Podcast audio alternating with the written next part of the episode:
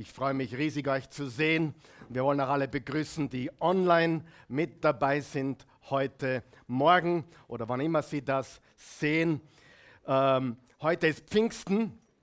Pfingsten ist ein wunderbarer Tag, ein wunderbares Fest.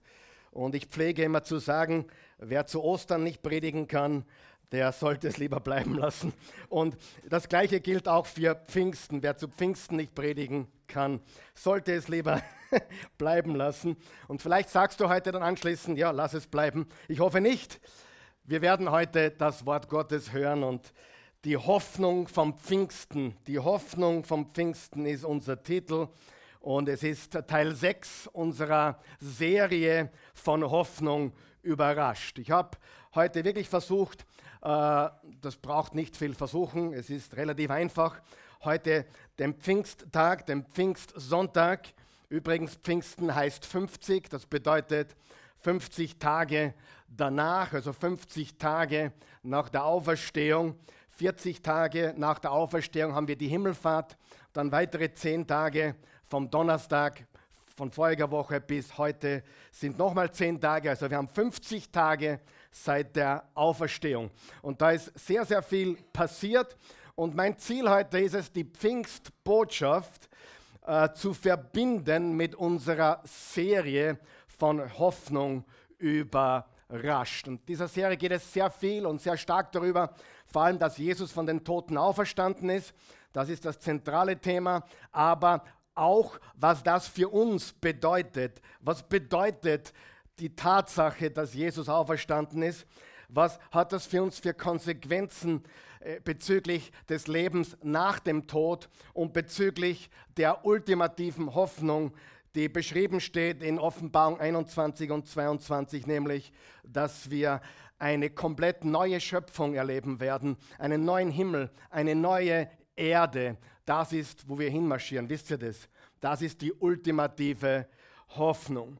Und äh, noch einmal, ich möchte alle begrüßen, aber vor allem lass uns auch die begrüßen, die jetzt über das Pfingstwochenende unterwegs sind oder wo immer ihr seid, wo immer ihr zuschaut, hier in Österreich, in Deutschland, der Schweiz oder sonst wo. Geben wir bitte diesen Menschen einen ordentlichen Pfingstapplaus und wir freuen uns sehr, dass sie mit dabei sind. Ähm, und wir werden sehr intensiv ab nächsten Sonntag, sehr intensiv äh, noch in den ganzen Juni hinein über diese Hoffnung von der wir alle, glaube ich, so wunderbar überrascht sind. Vielleicht nicht so sehr überrascht, aber so sehr erfreut sind, vielleicht ein besseres Wort. Manche sind überrascht, weil sie es noch nicht ge gewusst haben. Manche sind hoch erfreut, weil sie es wiederhören. Wer von euch weiß, wiederhören ist manchmal noch schöner wie beim ersten Mal. Wer weiß, was ich meine? Das Wort Gottes ist lebendig und kräftig und schärfer als jedes zweischneidige Schwert. Und Freunde, Glaube kommt vom Hören, nicht ich habe mal gehört. Immer wieder äh, erinnern mich Menschen, dass ich äh, oft mich wiederhole und sage, ja, das ist pure Absicht. Die Menschen haben es noch nicht verstanden, sie müssen es nochmal hören. Und äh, ich werde nicht müde, gewisse Dinge immer wieder zu wiederholen. Außerdem ist Prediger ein sehr undankbarer Job. Man kann gar nicht aus, man kann nichts erfinden. man kann nur die Wahrheit predigen. Er ist gestorben, begraben und auferstanden. Und das wollen wir feiern. Wir werden im im äh, Juni jetzt dann auch am Sonntag, an jedem Sonntag in dieser Serie fortsetzen. Könnte sein, dass das die längste Serie der Oase-Geschichte sein wird, mit zehn oder elf Teilen am Sonntag. Aber wir werden auch am Mittwoch beim Bibelstudium diese Themen vertiefen. Bitte schnall dich an, gleich am kommenden Mittwoch werden wir reden über, was sagt die Bibel über das Fegefeuer. Was ist das Fegefeuer? Gibt es das Fegefeuer überhaupt? Ja, dann bitte, bitte schalte ein am Mittwoch um 19.30 Uhr, wenn wir dieses Thema beantworten werden. Die Frage heute ist, wie passt, wie passt Pfingsten in unsere ultimative Hoffnung? Oder anders formuliert, wie passt Pfingsten zu unserer ultimativen Hoffnung? Und wir wollen mit der Vorgeschichte beginnen. Ich bitte dich, deine Bibel aufzuschlagen oder im Bildschirm mitzulesen äh, oder auf deiner Outline, wenn du hier bist vor Ort. Da sind die Bibelverse drauf. Nicht alle, weil es nicht alle Platz gehabt haben. Ich habe einige Passagen auslassen müssen. Heute sind wir vorwiegend in der Apostelgeschichte Kapitel 1 und 2. Aber lass uns einmal die Vorgeschichte lesen, nämlich Apostelgeschichte 1, Vers 1. Und bevor wir starten, Apostelgeschichte ist die Fortsetzung. Sag einmal Fortsetzung. Es ist die Fortsetzung des Lukas-Evangeliums. Mit anderen Worten, Lukas ist Teil 1, Apostelgeschichte ist Teil 2. Manche Theologen machen, das, machen die beiden Bücher sogar zu einem Buch. Lukas Apostelgeschichte ist unter den Theologen sehr weit verbreitet. Übrigens rein an Worten oder Buchstaben gemessen 27 Prozent unseres Neuen Testaments, 27 Prozent unseres Neuen Testaments wurden von Lukas geschrieben in diesen beiden seiner Bände. Und er beginnt im Vers 1 in meinem ersten Buch. Noch einmal, was ist das erste Buch? Das Lukas-Evangelium. Verehrter Theophilus. Theophilus ist der Gottliebhaber. Wie viele Theophilus sind hier heute Morgen? Einige Theophilus hier, ja? Ist cooler Name, wenn du mal einen, einen, Buben kriegst. Bei mir ist leider schon vorbei, äh, aber Enkelkind vielleicht noch. Theophilus wäre was Cooles, oder? Ein Gottliebhaber. Der Liebhaber oder Freund Gottes, der Theophilus. Und er war ein gebildeter Grieche, genauso wie Lukas ein gebildeter Grieche, ein Arzt war. So viel zu den Menschen, die glauben, der Glaube wäre was für dumme Leute. Lukas war brillant, äh, hätte die Harvard oder die Yale oder die Princeton locker bestanden. Ein genialer Theologe, Arzt und Jesus-Nachfolger. Und er schreibt an Theophilus, und er sagt, in meinem ersten Buch oder ersten Bericht, verehrter Theophilus, habe ich über alles berichtet, was Jesus getan und gelehrt hat, und zwar von Anfang an. Liebe Freunde, pausieren wir da mal ganz kurz. Wir reden hier nicht von irgendeinem Märchen, wir reden hier von Geschichte. Er sagt, ich habe in meinem ersten Bericht, in meinem ersten Dokument, das ich geschrieben habe, nachdem ich alle Augenzeugen befragt habe, die ich kannte, habe ich das geschrieben. Bis zu dem Tag, an dem er in den Himmel aufgenommen wurde. Vorher hatte er den von ihm ausgewählten Apostel durch den Heiligen Geist seine Anweisungen gegeben. Das ist in diesen 40 Tagen passiert, nämlich von der Auferstehung bis zur Himmelfahrt, diese 40 Tage, die wir ja auch jedes Jahr haben, wenn wir den Ostersonntag haben und dann Christi Himmelfahrt. Ich meine, ich bin ja froh, dass wir in Österreich wohnen, wo wir diese Feiertage alle feiern. Und nur die Frage ist, ob wir wissen, was wir feiern. Aber einige freuen sich, weil sie keine Arbeit haben an dem Tag. Aber Christi Himmelfahrt hat wirklich eine Bedeutung. Ja, über Maria Himmelfahrt müsste man diskutieren, aber ein anderes Thema. Aber Christi Himmelfahrt ist ein Feiertag, den wir immer am Donnerstag, weil es immer genau 40 Tage nach Ostern sind, feiern. Und er sagt also, dieser Jesus, der Auferstandene, hat in diesen 40 Tagen nach seiner Himmelfahrt den Aposteln, die er auserwählt hat, nämlich die zwölf, durch den Heiligen Geist seine Anweisungen gegeben. Dann geht es weiter in Vers 3. Diesen Männern, diesen Aposteln, hatte er sich auch nach seinem Leiden als der Lebendige vorgestellt. Was haben wir hier wieder? Er hat sich gezeigt. Er hat sich vorgestellt. Er ist erschienen. Und wenn du das Lukas-Evangelium und die Apostelgeschichte in einem durchlässt, was ich diese Woche getan habe, siehst du immer mehr und immer mehr, wie wichtig es dem Lukas war, zu betonen, sie haben ihn nach der Auferstehung gesehen. Das will er immer wieder und immer wieder einhämmern. Warum? Weil es wahr ist. Und ganz ehrlich, ich möchte euch jetzt einmal ermutigen, wenn Jesus auferstanden ist, dann haben wir nichts zu fürchten. Wenn Jesus auferstanden ist, dann brauchen wir nicht darüber nachdenken, ob alles gut wird. Alles wird gut, wenn Jesus auferstanden ist. Wenn nicht, dann sind wir laut Paulus 1. Korinther 15 die traurigsten Menschen auf Erden oder die, die Menschen, die nur Illusionen haben, aber keine Realität. Er hat sich vorgestellt als der Lebendige und ihnen, ihnen, den Aposteln, viele sichere Beweise dafür geliefert. Wir haben ja im 1. Korinther 15 gelesen, dass er über 900 Menschen auf einmal begegnet ist, einmal 500 Menschen auf einmal. 40 Tage lang, das sind die 40 Tage nach Ostern, ließ er sich unter ihnen sehen. Was hat sehen? Was bedeutet sehen? Gezeigt. Sie haben ihn gesehen und redete mit ihnen über das Reich Gottes. Sag einmal, Reich Gottes. Worüber hat Jesus mit ihnen geredet? Über das Reich Gottes. Auch das ist mir sehr aufgefallen. Jesus hat nie gesagt, glaubt an mich, damit ihr in den Himmel kommt. Kein einziges Mal. Aber er hat immer gesagt, das Reich Gottes ist hier. Was ich damit sagen will ist, natürlich, wenn wir an ihn glauben, gehört uns die Ewigkeit mit ihm, das haben wir ja schon besprochen, das Paradies als Zwischenstation und neuer Himmel und neue Erde als Endstation, die individuelle äh, Hoffnung, dass wir mit ihm im Paradies sein werden und die ultimative Hoffnung, dass wir mit ihm immer und ewig regieren werden für einen neuen Himmel und neue Erde. Aber kein einziges Mal hat Jesus gesagt, glaubt an mich, damit ihr in den Himmel kommt. Er hat gesagt, nein, das Reich Gottes ist so und so. Das Reich Gottes ist so und so. Und das Reich Gottes gleicht dem und dem. Und das Reich Gottes und das Reich Gottes und das Reich Gottes ist hier und jetzt mitten unter euch. Das war seine Botschaft. Die Botschaft Jesu war nicht der Himmel, sondern das Reich Gottes. Und wo ist das Reich Gottes? Im Himmel wie auf Erden. Unser Vater im Himmel. Geheiligt werde dein Name. Dein Reich komme. Dein Wille geschehe. Wie im Himmel, so werden. Und in den ersten zwei Kapiteln der Bibel lesen wir vom Paradies und offensichtlich waren die beiden connected, Himmel und Erde, denn äh, die Engel waren dort, Adam und Eva waren dort, äh, Jesus ging mit ihnen im Garten, so steht es geschrieben, also Jahwe, Gott, marschierte mit ihnen im Garten. Das war also nicht irgendwo, der Himmel ist irgendwo weit weg, sondern der Himmel und die Erde waren ein, ein, ein, ein connected Ort. Ja? Das war jetzt kein Deutsch und kein Englisch, aber äh, es war connected, ja, versteht ihr, was ich meine? Und das ist extrem wichtig zu verstehen, dass Jesus nie gesagt hat, glaubt an mich, ihr kommt in den Himmel, sondern immer gesagt hat, ich baue jetzt mein Reich.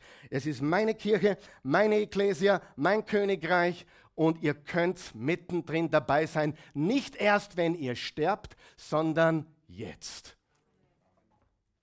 Amen. Und deswegen ist die Oase äh, ein Ort der Hoffnung und nicht ein Ort von Verschwörungstheoretikern oder Weltuntergangspropheten, sondern wir sprechen die Wahrheit, auch über wichtige Themen, die wahr sind, aber wir haben einen Auftrag und der heißt, das Reich Gottes zu predigen, Hoffnung zu spenden. Und das Reich Gottes beginnt nicht erst, wenn Jesus wiederkommt, sondern das Reich Gottes ist hier jetzt. Now, wie du lebst, was du gibst, wie du handelst, was du tust, sollte alles das Reich Gottes widerspiegeln. Amen. Gut. 40 Tage ließ er sich sehen und er redete mit ihnen über das Reich Gottes. Einmal aß er mit ihnen zusammen. Sehr interessant. Er aß mit ihnen. Freunde, ein Geist ist nicht. Haben wir das verstanden? Was ist Auferstehung? Na, wir schweben dann irgendwo. Nein, schmink dir das ab. Im, Im 1. Johannes 3 steht, wir werden ihn sehen, wie er ist, und wir werden sein, wie er ist. Na, wie ist Jesus? Na, offensichtlich schon ein bisschen komisch, oder?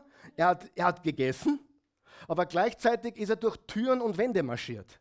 Also, und gleichzeitig haben sie ihn angreifen können und plötzlich war er wieder weg. Also doch etwas anders in seinem Auferstehungsbody, aber doch ein Körper, den man greifen konnte. Und wenn du wissen willst, wie du sein wirst in der Ewigkeit, wenn Jesus Christus dein König ist, dann schau dir den auferstandenen Jesus an. Du wirst auferstehen zum ewigen Leben auf neuer Erde, neuen Himmel in aller Ewigkeit. Das ist die Vision, das ist das Ziel, nothing less. Amen. Ist das nicht gewaltig? Ist das nicht eine, eine Hoffnung, die total überraschend ist, total erfreuend ist?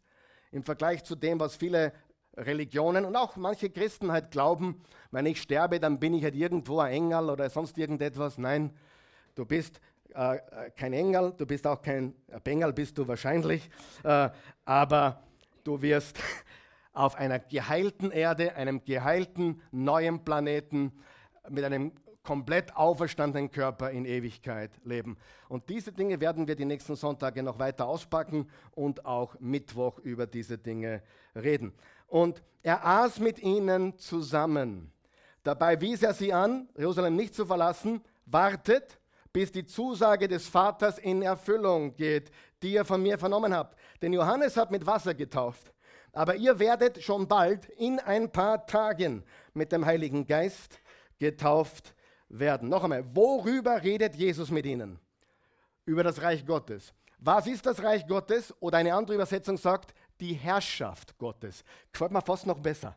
Die Herrschaft Gottes. Hast du gewusst, dass im Genesis 1, Vers 26 steht, dass Gott den Menschen in seinem Bilde gemacht hat, damit sie herrschen über die Erde. Und zwar ein liebevolles Herrschen. Ja? Wer würde sich einige Leute in unserer Welt wünschen, die liebevoll äh, regieren? Also im besten Sinne und aus Liebe zu Gott und den Menschen. Wow, ist das eine Zukunftsvision. Und genau das werden wir haben, wenn Jesus als König der Könige und Herr der Herren regieren wird. Das bedeutet, ich habe mit Ihnen gesprochen über das Reich Gottes, über die Herrschaft Gottes. Das bedeutet, stell dir mal vor, wie würde diese Welt ausschauen, wenn Jesus jetzt herrschen würde? Wie würde diese Welt ausschauen? Er herrscht, aber noch nicht. Das heißt, er hat bereits den ersten Schritt gemacht mit der Auferstehung, aber wir dürfen jetzt in seinem Ebenbild herrschen. Wie leben Christen, die im Auftrag Jesu herrschen oder ihn repräsentieren? Wie arbeiten wir? Wie leben wir? Wie helfen wir? Da brauche ich keine besondere Berufung, aber ich werde den Armen einfach helfen. Amen. Ja, manche Christen warten auf eine Berufung. Du bist berufen, hast du es verstanden? Du bist berufen, greif zu. Ja, aber soll ich da helfen oder da helfen? Hilf einfach. Amen. Äh, wie, wie, wie, schwachsinnig kann man sein? Das sind zwei Arme, ich kann nur einen helfen. Mach ein kurzes Stoßgebet, wenn du nur einem helfen kannst und dann hilf dem, wo du glaubst, dass Gott am besten ist. Amen. Aber zu sagen, ich muss auf die Berufung warten oder auf die Salbung, oh. nein, du bist gesalbt, du bist berufen und du bist erfüllt mit dem Geist. Wenn du Jesus hast, bist du erfüllt mit dem Geist. Du brauchst auf keine besondere, äh, besonderen Blitzeinschlag warten, bis dich der Geist trifft oder jemand dir die Hände auflegt. Nein, Jesus hat dich voll gemacht mit seinem Geist. Er hat dich berufen und gesalbt und das ist es ganz einfach. Also lebe so, als würde Jesus herrschen. Das ist das Reich Gottes. Würde Jesus helfen? Würde Jesus dies oder jenes tun? Und was würde er nicht tun? Dann in Vers 6 geht es weiter. Deshalb, deshalb, warum? Warum deshalb? Wenn, äh, nur ein Tipp, ich bin in Deutsch nicht so gut gewesen, habe sogar Nachprüfung gehabt, aber deshalb, deshalb bezieht sich auf das, was er gerade gesagt hat. Er hat mit ihnen über das Reich Gottes gesprochen. Deshalb fragten sie ihn bei nächster Gelegenheit. Das erinnert mich an manche von uns. Herr, wirst du dann das Reich Israels wiederherstellen? Sie, sie glaubten an ein wiederhergestelltes Reich. Nur was glaubten sie? Sie glaubten, dass Jesus kommt und sie von der Unterdrückung der Römer, das römische Reich, Kaiser, Nero und so weiter, dass er sie von dem befreit, wo auch Pilatus ein Handlanger war und auch Herodes ein Handlanger war, waren alles Handlanger von Kaiser. Und deshalb haben sie gesagt, okay, jetzt ist es soweit. Jetzt bist du auferstanden, Jetzt werden wir quasi befreit aus der Herrschaft von Rom. Aber Jesus hatte wiederum mal andere Pläne. Jesus erwiderte, die Zeiten und Fristen dafür hat der Vater selbst festgelegt. Ihr müsst das nicht wissen. Aber, unterstreicht ihr bitte das kleine Wort aber. Aber ihr werdet Kraft empfangen. Unterstreicht ihr bitte auch Kraft. Aber ihr werdet Kraft empfangen, wenn der Heilige Geist über euch gekommen ist und so meine Zeugen sein oder meine Botschafter sein in Jerusalem, in ganz Judäa, an Samarien und bis an den letzten Winkel der Welt. Was heißt das für uns heute? Wir sollten seine Botschafter sein in Mödling, Niederösterreich, Österreich und bis an die Grenzen Europas und der Welt. Das ist unser Auftrag. Da braucht man nicht doppelt nachfragen, ob wir berufen sind oder doppelt nachfragen, darf ich das? Weißt ich habe hab Gott eigentlich noch nie gefragt, äh, naja schon, was ich predigen soll, aber in, in Wahrheit brauche ich ihn gar nicht fragen. Immer wenn ich die Auferstehung predige, kommt die Salbung. Ist, ist er da, es ist Kraft da. Warum? Weil du kannst keinen Fehler machen, wenn du das tust, was Gott bereits gesagt hat. Amen. Du brauchst kein Spe Special Word. Hey, wenn du nicht weißt, was zu tun hast, tu Gutes. Wenn du nicht weißt, ob du helfen sollst, hilf. Wenn du nicht weißt, ob du jemanden äh, von Jesus erzählen solltest, bete kurz, ob der richtige Zeitpunkt da ist und sage etwas oder auch nicht und bete für den richtigen Zeitpunkt. Aber mach es nicht so kompliziert und bitte nimm nicht Gott als deine Ausrede ja, für die Dinge, die du tust oder nicht tust. Amen. Oh, der Heilige Geist hat mir gesagt, ja. Der Heilige Geist hat dir schon vieles gesagt, was du noch nicht getan hast. Ja? Und ich bezweifle, dass er weiter mit dir so inständig redet, wenn du eh noch nicht getan hast, was er schon gesagt hat. Ja? Und was hat er uns schon gesagt? Ja? Was im Wort steht. Mein, meine Kinder, wenn sie was wollen von mir, dann sage ich, hast du schon getan, was ich dir gesagt habe? Wenn du das getan hast, hat dir gesagt, dann können wir weiterreden. Aber tu einmal, was du weißt. Vater, vergib ihnen, denn sie tun nicht, was sie wissen. Einige checken das später. Die Zeiten und Fristen dafür. Genau, da war ich schon. Ich werde Kraft empfangen, wenn der Heilige Geist über euch gekommen ist und so meine Zeugen sein. In Jerusalem, in Judäa und Samarien und bis an den letzten Winkel der Welt oder eine andere Übersetzung, bis an die Enden der Erde. Liebe Freunde, wenn du die Apostelgeschichte zu Ende liest, weißt du, dass genau das passiert ist.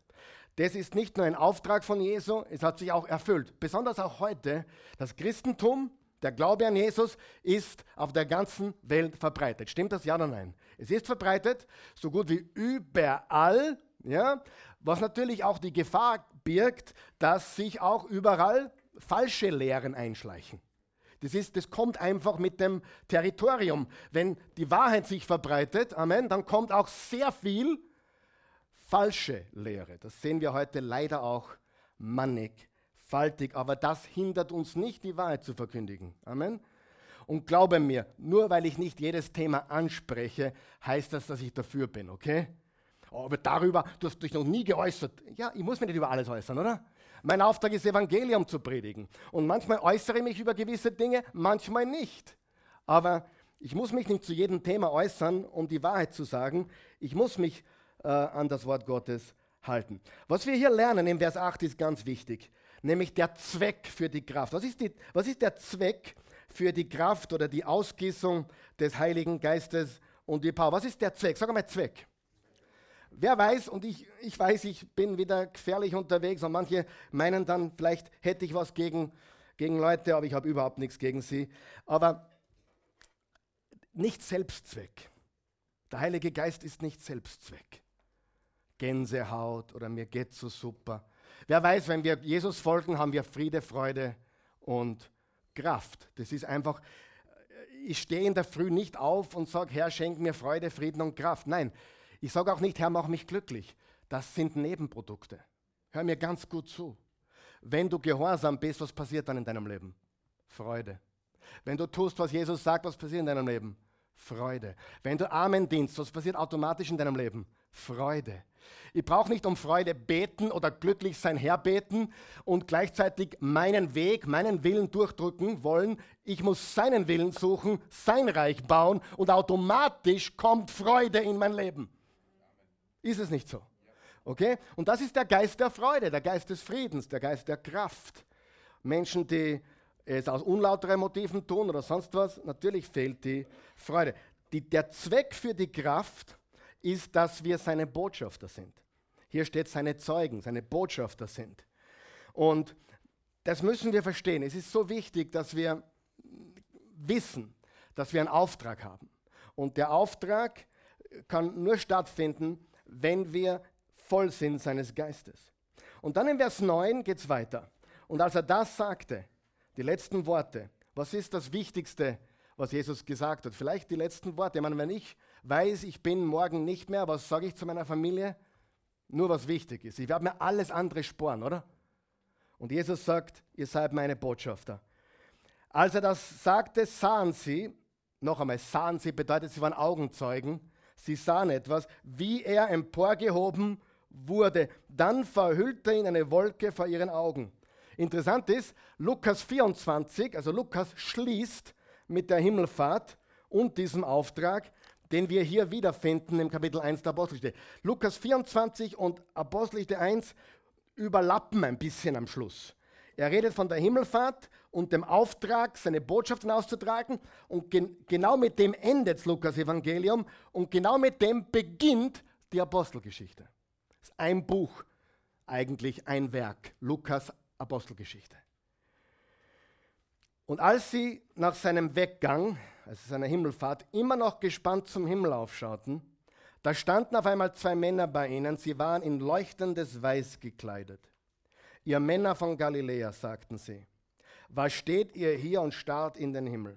Dieser Jesus, dieser Jesus, der von euch weg in den Himmel aufgenommen wurde, wird genauso wiederkommen, wie ihr ihn habt in den Himmel gehen sehen. Wer glaubt das? Er ist aufgefahren und er kommt so wieder. Er kommt so wieder. Und dann geht es weiter im Kapitel 2 mit dem Pfingstwunder. Vers 1, als der Pfingsttag anbrach, waren alle wieder beieinander. Bitte jetzt für alle, die hier sind, auf die Leinwand schauen, der ist nicht auf deiner Outline oder auf die geöffnete Bibel. Plötzlich setzte vom Himmel her ein Brausen ein, es klang wie das Tosen eines heftigen Sturms und erfüllte das ganze Haus, in dem sie zusammen saßen. Sie sahen etwas, das wie Feuerzungen aussah. Sie zerteilten, sich zerteilten sich auf jeden einzelnen von ihnen setzte. Alle wurden mit dem Heiligen Geist erfüllt und fingen auf einmal an, in fremden Sprachen zu reden. Die Lutherbibel sagt, in fremden Sprachen zu predigen, so wie es ihnen der Geist eingab. Übrigens, Feuer und Wind, Feuer und Sturm sind Symbole für die Gegenwart Gottes. Äh, Im Buch Hiob 38 und 40, da steht in beiden Versen, dass Gott zu Hiob sprach aus dem Sturm, aus dem Wind. Es ist ein Zeichen der Gegenwart Gottes. Jetzt bitte pass auf, zu dieser Zeit hielten sich gottesfürchtige jüdische Männer aus aller Welt in Jerusalem auf. Alle Welt. Sie kamen von überall. Als dann dieses Geräusch entstand, lief die Menge zusammen fassungslos. Wenn fassungslos dasteht, meint die Bibel fassungslos. Hörte jeder Einzelne sie in seiner eigenen Sprache reden. Außer sich vor Staunen riefen sie, sind denn das nicht alle Galiläer, die hier reden? Wie kann es sein, dass wir sie in unserer Muttersprache hören? Ja? Bitte nicht böse sein, wenn ich das sage, ist niemand böse auf mich, oder? Aber hier geht es nicht um Zungengebet oder Sprachengebet oder sonst was, überhaupt nicht. Hier geht es um die Verkündigung der Botschaft Gottes. Und sie wurde von den Menschen verstanden, die, die nicht zufällig, sie waren wegen dem Pfingsttag dort. Sie waren wegen dem Wochenfest, dem Pfingstfest in Jerusalem. Manche Historiker sagen, die Stadt war so voll, da war nicht einmal Raum, sich zu bewegen. Zwei, drei Millionen Menschen waren an diesem Wochenende in Jerusalem. Dann steht weiter, also sie haben sie in ihrer Muttersprache gehört. Wir sind hier, Parther. Äh, die Parther sind aus Vorder- und Zentralasien gewesen. Meder. Meder ist das iranische Volk im Altertum. Ähm, die Elamiter ebenso, heutiger Iran. Wir kommen aus Mesopotamien, heutiger Irak. Aus Judäa, das wissen wir, dort wo sie waren, nämlich in Jerusalem, Kappadokien, Zentralanatolien, also heutige Türkei, Pontus, ebenso heutige Türkei und zwar am, am Schwarzen Meer im Norden und aus der Asia. Asia heißt nicht Asien, sondern die Provinz Asien, Ephesus, Smyrna, Laodicea, Philadelphia, Thyatira, Pergamon, Sardes. Die sieben Gemeinden waren in der Asia. Das war der westliche Teil der heutigen Türkei, heute prominente Stadt Izmir. Ja? Und Izmir ist mir nicht wurscht. Ich sage nur, ist mir nicht wurscht. Gut, ein bisschen Spaß muss sein.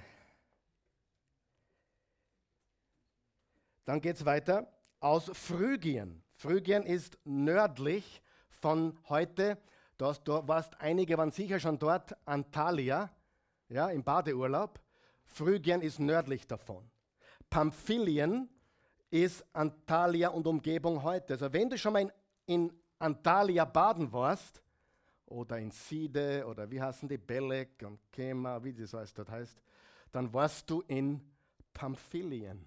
Hast nicht gewusst, dass du biblisch unterwegs warst. Ägypten wissen wir, wo das ist. Und aus der Gegend von Cyrene in Libyen oder Kyrene in Libyen. Wer war von Kyrene? Der Simon, der dem Jesus das Kreuz getragen hat. Dazu kommen noch die hier ansässigen Römer, egal ob gebürtige Juden oder zum Judentum übergetretene, selbst Greta, wir wissen, wo Greta ist, und Araber sind hier.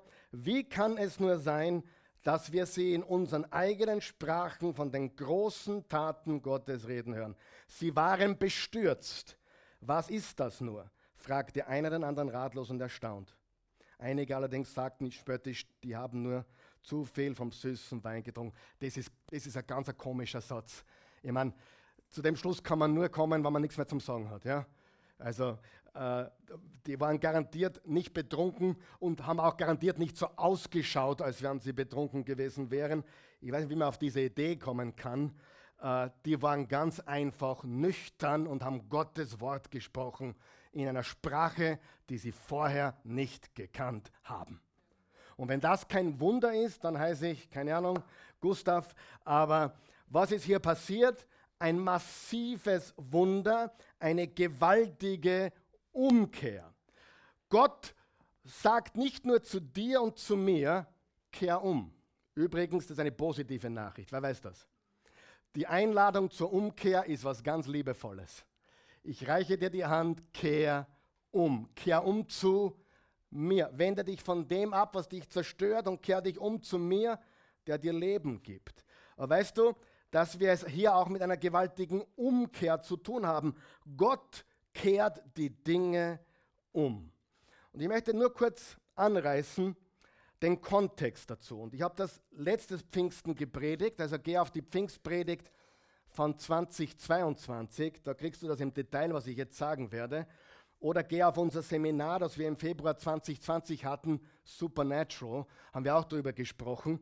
Aber um Pfingsten wirklich zu verstehen, ich meine das nicht böse, ich meine das nicht besserwisserisch oder oberlehrermäßig, überhaupt nicht. Aber um Pfingsten wirklich zu verstehen, muss ich verstehen, was in den ersten elf Kapiteln von Genesis passiert ist. Was ist in den ersten elf Kapiteln von Genesis passiert?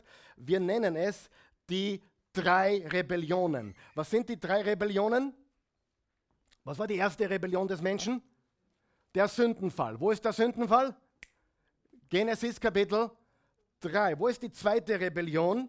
Die Gottessöhne vergingen sich an den Menschentöchtern. Kapitel 6. Pastor, was bedeutet das? Ich sage dir, was es bedeutet.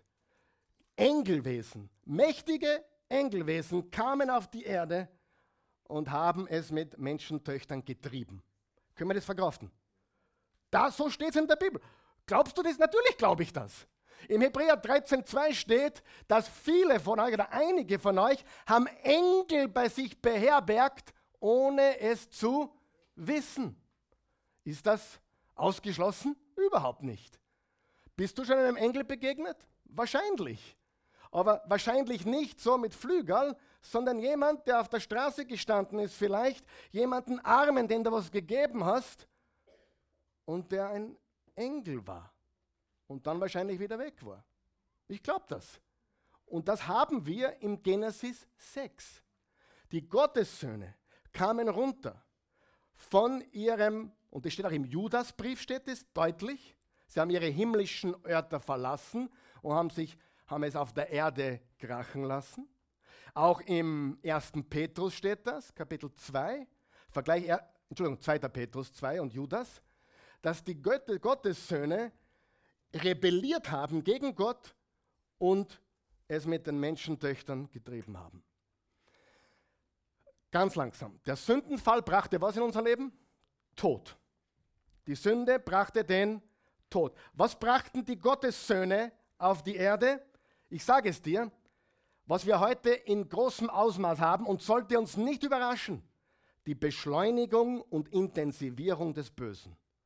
Sie brachten Beschleunigung und Intensivierung des Bösen. Das steht dann in dem nächsten Kapitel. Denn Gott hat dann gesagt, Noah, bau eine Arche. Jetzt reicht's. Es wird immer schneller und die Spirale wird immer quicker und faster.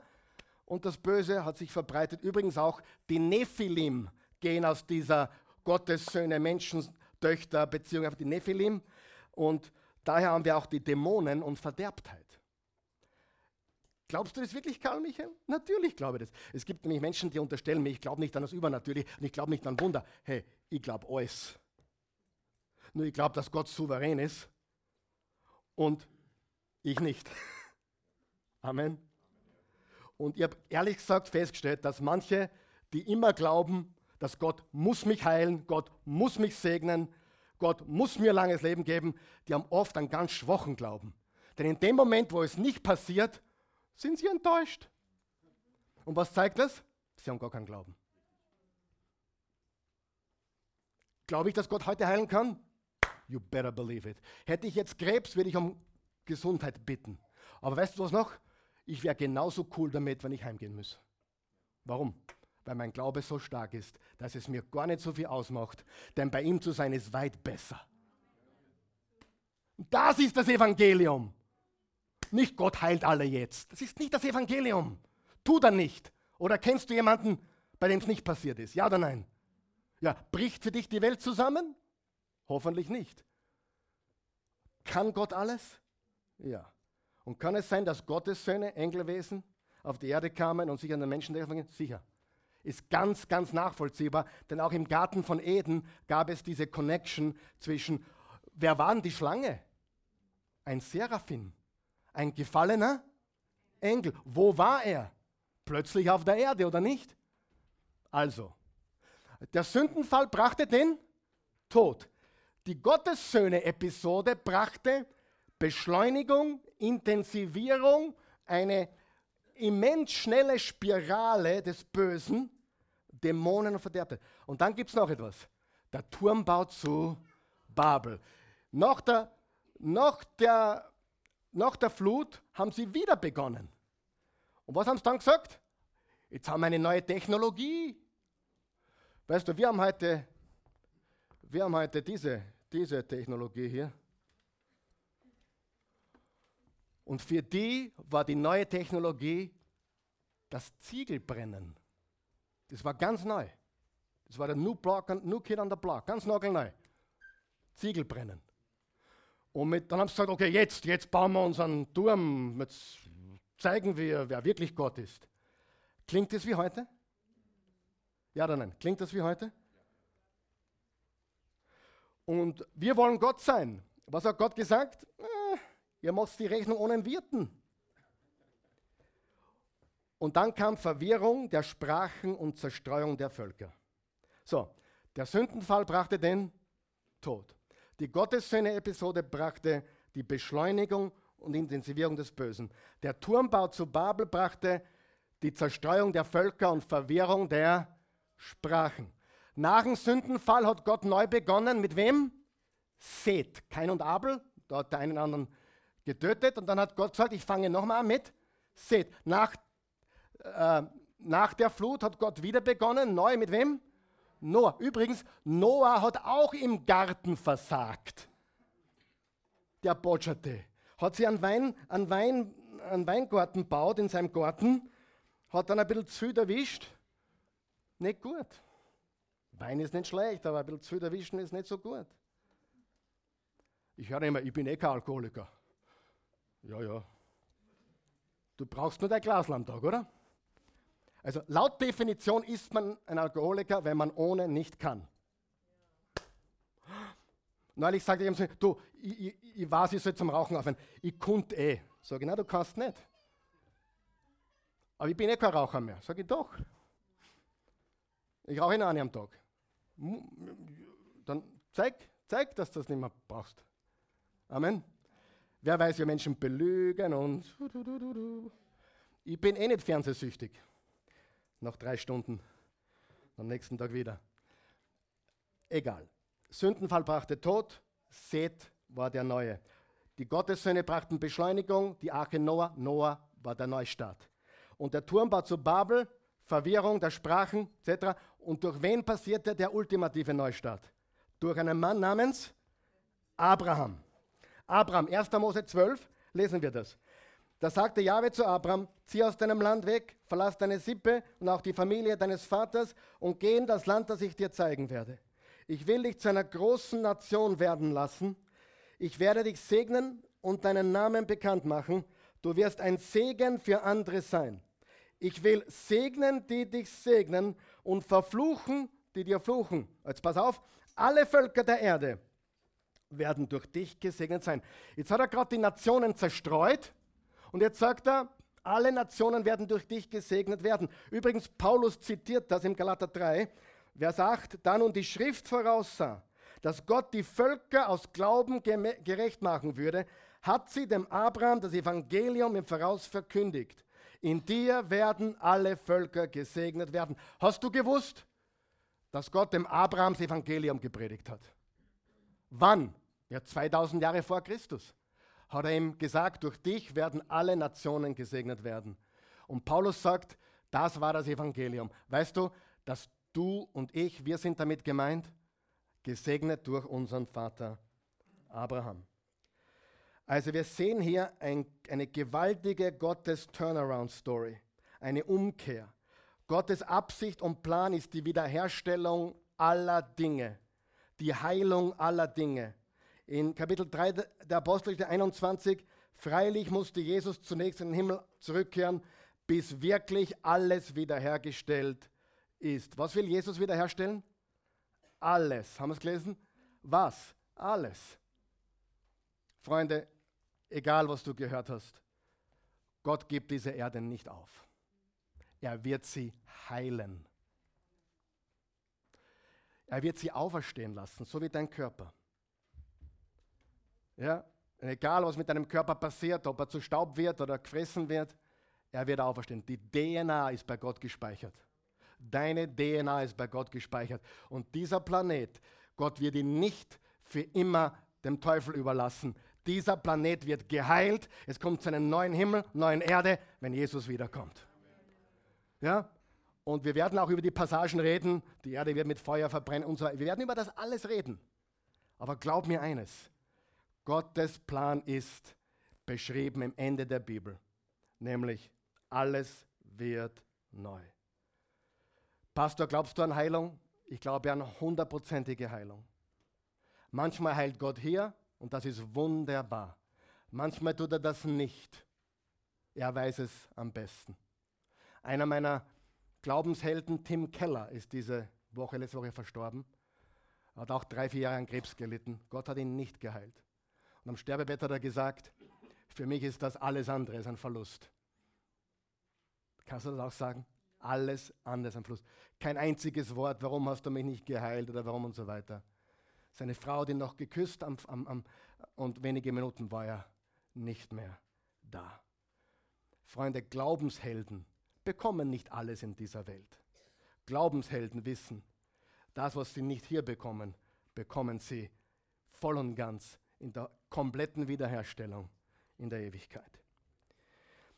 Und in seiner Pfingstrede predigt Petrus die Kreuzigung und Auferstehung. Ich bin leider, ich hinke hinten noch heute, aber darf ich noch fünf Minuten? Ist jemandem schon langweilig? Horst wird's. Ab nächsten Sonntag gibt es Klimaanlage für die, die es wollen. Für die es nicht wollen, Mund halten.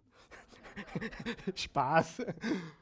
Sitzt du nicht unter die Klimaanlage, wenn es da nicht taugt. Sitzt in die Mitte, ja.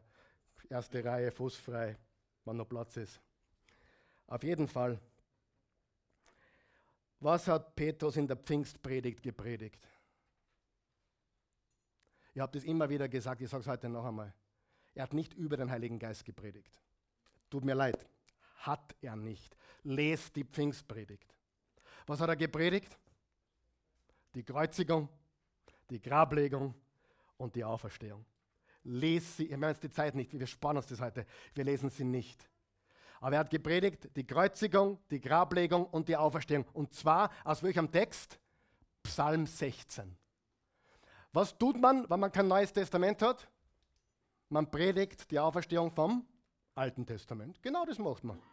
Weil da steht alles schon beschrieben. Und spannend ist auch, dass Petrus so verwandelt war. Wenn ich richtig rechne, 53 Tage vorher hat er gesagt, ich kenne ihn nicht. Ich kenne ihn nicht. Und dann wurde er sogar wütend. Ich kenne ihn nicht. 53 Tage vorher.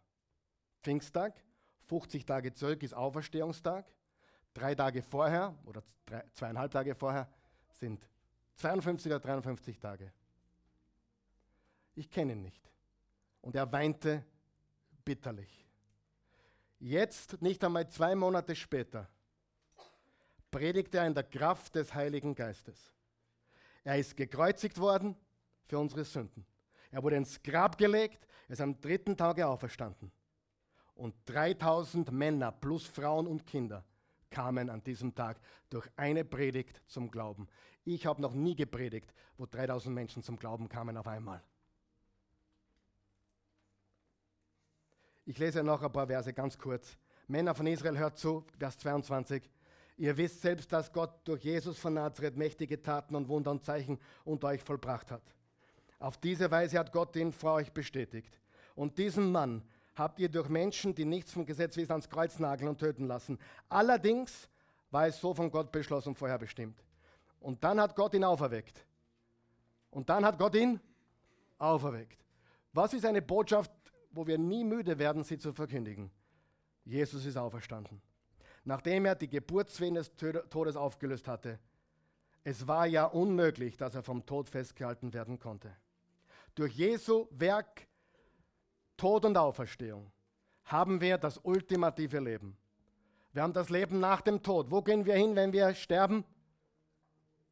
Zu Christus, ins Paradies. Das Leben nach dem Leben, nach dem Tod, das ultimative Leben, wenn alles neu ist. Das Leben nach dem Tod, das Leben nach dem Leben nach dem Tod. Versteht es jeder? Das Leben nach dem Tod und das Leben nach dem Leben, nach dem Tod. Und dann gibt es noch das Leben vor dem Tod, oder einige haben mich korrigiert, eigentlich das Leben vor dem Leben. Stimmt auch. Aber das Leben vor dem physischen Tod. Hast du gewusst, dass das auch wichtig ist? Wir vertrauen auf Gottes Gnade. Aber was wir jetzt tun, wird im Himmel belohnt werden, wird in der Ewigkeit belohnt werden. Dieses Leben vor dem Tod hilft uns, der Geist Gottes in der Power Jesu und seines Wortes zu leben. Wir herrschen. Sagen wir es gemeinsam. Wir herrschen. Wann herrschen wir? Am besten jetzt. Wer ist König? Wer sind die Königskinder? Ja, wie herrschen wir? Na endlich, endlich darf ich meine Frau niedermachen. Na, da, falsch. Wir herrschen in Liebe. Wir regieren in Liebe. Wir verwalten. Römer 5, Vers 17. Wenn es durch die Verfehlung eines einzigen dazu kam, dass der Tod seine Herrschaft ausübte, der, der Tod hat geherrscht, wird das wiederum durch einen einzigen weit mehr aufgewogen. Das ist Jesus.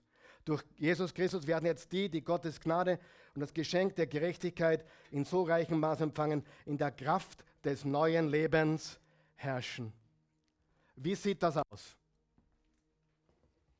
Darf ich damit beginnen, dass wenn du zu solchen Jesus-Nachfolgern gehörst, die ständig Verschwörung und Weltuntergang propagieren, bitte hör auf damit. Wir sind keine Weltuntergangspropheten, wir sind Hoffnungsträger. Wissen wir, dass die Welt böse ist? Natürlich, aber es ist nicht alles böse. Und alles aufzudecken, was böse ist, hilft uns nicht weiter. Habe ich heute schon gesagt, nur weil ich was nicht anspreche, heißt das nicht, dass ich dafür bin? Hättest du eine Ahnung? Neulich meinte jemand zu mir, mehrere Leute, der Karl Michael wird ein bisschen softer. Meine Antwort, wenn die nur wüssten. Nur ich bin nicht Politiker, ich bin Pastor, versteht ihr das? Und als Pastor muss man in einer gewissen Weise alle einschließen, denn Jesus ist für alle gestorben. Aber nur weil ich etwas nicht sage, heißt das nicht, dass ich links- oder rechtsradikal bin. Versteht ihr, was ich meine? Ich habe meine klaren Meinungen, glaub mir. Und einige werden schockiert darüber. Aber wir müssen sie alle mitnehmen. Amen. Ob links, rechts, in der Mitte. Äh, ja, gescheite, dumme, äh, alle. Schiere, schöne, alle. Wir müssen sie alle mitnehmen. Versteht ihr das? Und daher kann ich nicht zu allem so Stellung nehmen, wie manche von euch das gerne hätten. Versteht ihr das? Das ist wichtig. Nur weil ich zu dem Thema still bin, heißt nicht, dass ich dafür bin. Aber unsere Hauptaufgabe ist, Hoffnungsdealer zu sein. Menschen Hoffnung zu geben, egal wo sie angesiedelt sind. Übrigens auch sexuell angesiedelt sind. Übrigens, ja, alles, was nicht in der Ehe geschieht, ist nicht okay. Ob es jetzt homosexuell ist oder heterosexuell, ich will immer so lachen. Ja, Homos kommen nicht in den Himmel. Wer sagt das? Weißt du, warum du in den Himmel kommst? Weil Jesus für dich gestorben ist. Aber kommen Homosexuelle? Was hat das damit zu tun? Kommen Ehebrecher in den Himmel? Komm, hey. Oder kommen Gierige in den Himmel? Das Problem ist, wenn du Ehe brichst, merkst du das. Ich meine, ah, du bist nicht, ah, du bist. Ehebrechen merkt man, oder? Nur deine Gier merkst du leider nicht. Ist aber genauso böse. Amen. Sünde ist Sünde. Aber die Prediger, oh, oh, oh, Eifersucht ist furchtbar, richtig? Neid ist furchtbar. Gier ist furchtbar. Ehebruch ist furchtbar. Lügen ist furchtbar. Und Jesus starb für sie alle. Hat nichts damit zu tun, wie du orientiert bist. Es hat damit zu tun, ob du ihm vertraust und ihm alleine. Und er wird dich verändern, wie er will. Amen. Halleluja. Die Pfingstbotschaft ist eine, Predi eine Botschaft der Umkehr. Die, die Welt wurde zerstreut, verwirrt und Pfingsten ist der Tag, wo sie alle wieder zusammenkamen und in einer Sprache das Evangelium verkündigten. Zuerst haben sie es nicht mehr verstanden und jetzt versteht die ganze Welt die Botschaft vom Kreuz, der Grablegung und der Auferstehung. Das ist Pfingsten, liebe Freunde. Und das Reich Gottes geht weiter. Amen. Ich bin so stolz auf einige Leute hier. Die Monika ist wieder da, die war in Antakya. Der, der, ähm, wo ist er? Der David, da hinten ist ein busy. Der, der Alexander, der Raphael ist auch dazu gekommen. Äh, sie werden zu einer anderen Zeit einmal erzählen. Ich glaube, ich gebe Ihnen einen ganzen Mittwoch, wenn Sie wollen, zu viert. Ich sage dir, rede mit diesen drei, vier Herrschaften. Was sich da tut, wenn man Reich Gottes baut. Was sich da tut, wenn man die Werke Jesu tut an den Armen. Freunde, Hoffnung zu geben den Hoffnungslosen.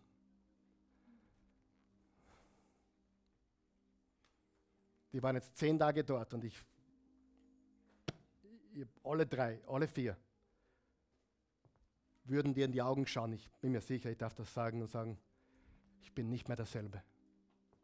Amen. Ich bin nicht mehr derselbe. Stimmt es, Monika? Stimmt es, David? Alexander? Ja, sie gehen mir nur so. Dienen. Reich Gottes bauen. Du brauchst dafür nicht in die Türkei fliegen, wo die abgemobbt sind, du kannst es auch hier tun. Wenn, wenn, bei, dir, wenn bei dir jemand vor, vor, vor dir steht in der Kasse und du merkst, die zieht ihr letztes Geld raus. Hey, und du kannst es dir leisten. Zuck deine Kreditkarten und bezahl den Einkauf. Weißt du, was das bewirken würde? Mehr als du dir vorstellen kannst. Amen. Lass uns aufstehen mit reinem Herzen. Kommt. Und tu es auch mit unreinem Herzen. Tu es. mit reinem Herzen ist besser. Aber hey, ich predige jeden Sonntag, manchmal mit reinem Herzen, manchmal mit nicht reinem Herzen. Wir müssen einfach beginnen zu tun. Amen. Ich habe was ganz Cooles gehört diese Woche. Danke für diesen Tipp, wirklich. Ich habe diese Woche gehört, ähm, bete auch, wenn es schwer ist und ein Kampf ist. Denn die Alternative ist genauso schwer und noch schwerer und noch mehr Kampf. Warum soll ich nur beten, wenn ich mich danach fühle? Ich bete, weil es richtig ist. Ich tue Gutes, weil es richtig ist. Ich liebe meine Frau, ob ich mich danach fühle oder nicht. Amen. Und Reich Gottes bauen ist eine Entscheidung in dieser Welt. Vor dem Tod haben wir die Gelegenheit, das Reich Gottes zu bauen. Beten wir zum Abschluss heute. Lieber Herr Jesus, ich danke dir für diese wunderbaren Menschen hier. Ich danke dir auch für den Arnold, unseren neuen Freund, heute zum ersten Mal da. Er kam herein und sagte, ich kenne dich vom Fernsehen. Ich sage, na, das ist YouTube. ich, ich kenne dich vom Fernsehen, heute bin ich das erste Mal da. Und wir sind froh, dass du da bist. Super, dass du da bist, Arnold. Wir haben dich lieb. Was, du musst aufpassen jetzt. Eins, zwei, drei, du bist dabei. Äh, er hat gesagt, er möchte Mitglied werden, wenn es ihm gefällt. Sag ich, ja, schauen wir mal, ob wir dich aufnehmen. Nein, Spaß. Bei uns kannst du nicht Mitglied werden, du kannst nur dabei sein. Wir sind eine Familie und wir nehmen dich gerne auf. Und wenn du sonst noch neu bist hier, wir nehmen dich auch gerne auf. Wir sind ein Haus der Hoffnung. Vater im Himmel, ich danke dir für jeden Menschen hier. Ich danke dir für deine Liebe, deine Güte, deine Gnade. Ich danke dir für das Pfingstwunder, wo du alles umgedreht hast, wo du, wo du die Völker zusammengebracht hast, die, wo die, die, die zerstreuten Völker, Nationen, die, die zerstreut worden sind, wo du sie an diesem Pfingsttag zusammengebracht hast, aus, aus der ganzen damaligen Welt. Und wo unter normalen Bedingungen niemand den anderen verstanden hätte. Aber durch dein Wunder wurde für alle in einer Sprache die Botschaft verkündigt, die jeder verstanden hat. Durch die Kraft des Geistes hat Petrus gepredigt und Menschen kamen zu dir. Und die gleiche Kraft ist auch heute hier. Die Kraft der Auferstehung, die Kraft deiner Liebe und die, die Vergebung aller Sünden. Wenn du hier bist heute Morgen oder zusiehst jetzt, ich möchte dir einfach die Gelegenheit geben, deinen Glauben zu signalisieren durch ganz einfache Worte. Wenn du sagst, ja, ich möchte Teil der Familie Gottes sein, ich möchte ein Jesus-Nachfolger sein. Ich möchte ihm vertrauen, weil ich habe verstanden, er ist die einzige Hoffnung. Er ist der Weg, die Wahrheit das Leben. Dann sprich mit mir folgende Worte. Sag, guter Gott, ich komme, wie ich bin. Ich bin ein Sünder. Ich kann meine Sünden gar nicht aufzählen. Aber danke, dass du für jede einzelne gestorben bist. Vergib mir heute. Wasche mich rein durch das Blut Jesu, das du, Jesus, für mich vergossen hast. Am Kreuz. Und Jesus, ich glaube, dass du für meine Sünden gestorben bist. Dass du ins Grab gelegt wurdest. Dass du am dritten Tag auferstanden bist. Dass du heute lebst. Du lebst Leb jetzt in mir. Ich gebe dir mein Leben. Es ist sowieso nicht meins. Ich empfange deines. Von nun an bin ich ein Kind Gottes. Das Alte ist vergangen, Neues ist geworden. In Jesu Namen. Amen. Und für alle, die bereits glauben, beten wir das. Guter Gott, mach mich zu einem Werkzeug in deinem Reich. Zeig mir du, wo du mich willst, wo ich helfen soll, wo ich Gutes tun soll, wo ich dein Reich bauen soll. Ich will dir zur Verfügung stehen. Ewiges Leben gehört mir, aber es hat bereits begonnen, seit du in mein Leben kamst. Amen. Gott segne euch.